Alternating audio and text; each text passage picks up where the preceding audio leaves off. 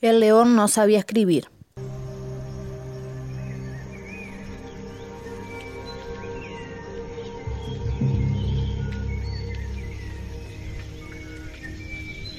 Pero eso no le importaba, porque podía rugir y mostrar sus dientes, y no necesitaba más.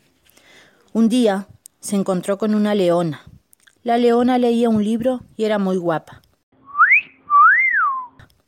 El león se acercó y quiso besarla, pero se detuvo y pensó, una leona que lee es una dama, y a una dama se le escriben cartas antes de besarla.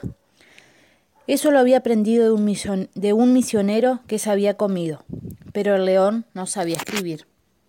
Así que fue en busca del mono y le dijo, escríbeme una carta para la leona.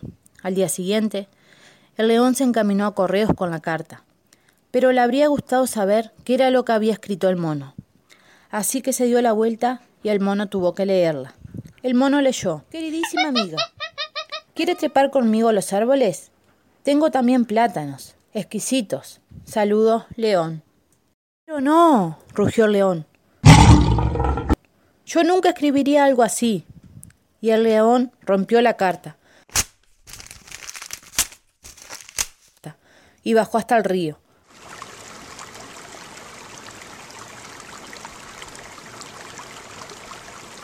Allí, el hipopótamo tuvo que escribir una nueva carta.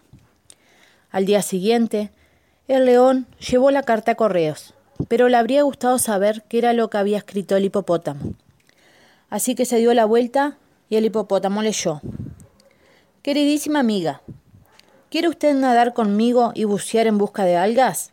Exquisitas. Saludos, león. No, rugió el león. Yo nunca escribiría algo así. Y esa misma tarde le tocó el turno al escarabajo pelotero. El escarabajo se esforzó tremendamente e incluso echó perfume en el papel.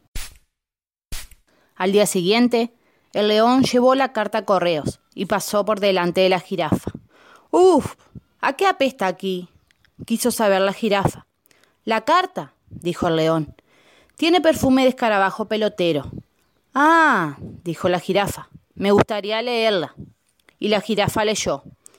Queridísima amiga, ¿quiere usted arrastrarse conmigo bajo tierra? Tengo estiércol. Exquisito. Saludos, león. Pero no, rugió el león. Yo nunca escribiría algo así. No lo has hecho, dijo la jirafa. Furiosísimo, el león rompió la carta e hizo que la jirafa escribiera una nueva. El cocodrilo debería leerla al día siguiente, pero cuando el león fue a recogerla, el cocodrilo se había comido a la jirafa, carta incluida. Pues le tocó el turno al cocodrilo, y el buitre leyó esa carta. Queridísima amiga, todavía queda un resto de jirafa para esta noche. Venga también usted, exquisitos. Saludos, león. Oh, no, dijo el león, yo nunca escribiría algo así. Y el león la rompió. Y al día siguiente, el buitre tuvo que leer inmediatamente su carta. Queridísima amiga, soy el león, y aquí yo soy el jefe. Quiero conocerte. El león asintió satisfecho. Sí, así lo hubiese dicho también él. El buitre continuó leyendo. Podemos volar juntos por encima de la selva. También tengo carroña, exquisita. Saludos, león. Ya era suficiente. No, rugió el león. No, no y nuevamente no. Yo escribiría lo hermosa que es. Le escribiría lo mucho que me gustaría verla. Sencillamente, estar juntos, estar tumbados, holgazaneando bajo un árbol. Sencillamente, mirar juntos el cielo al anochecer eso no puede resultar tan difícil. Y el león se puso a rugir.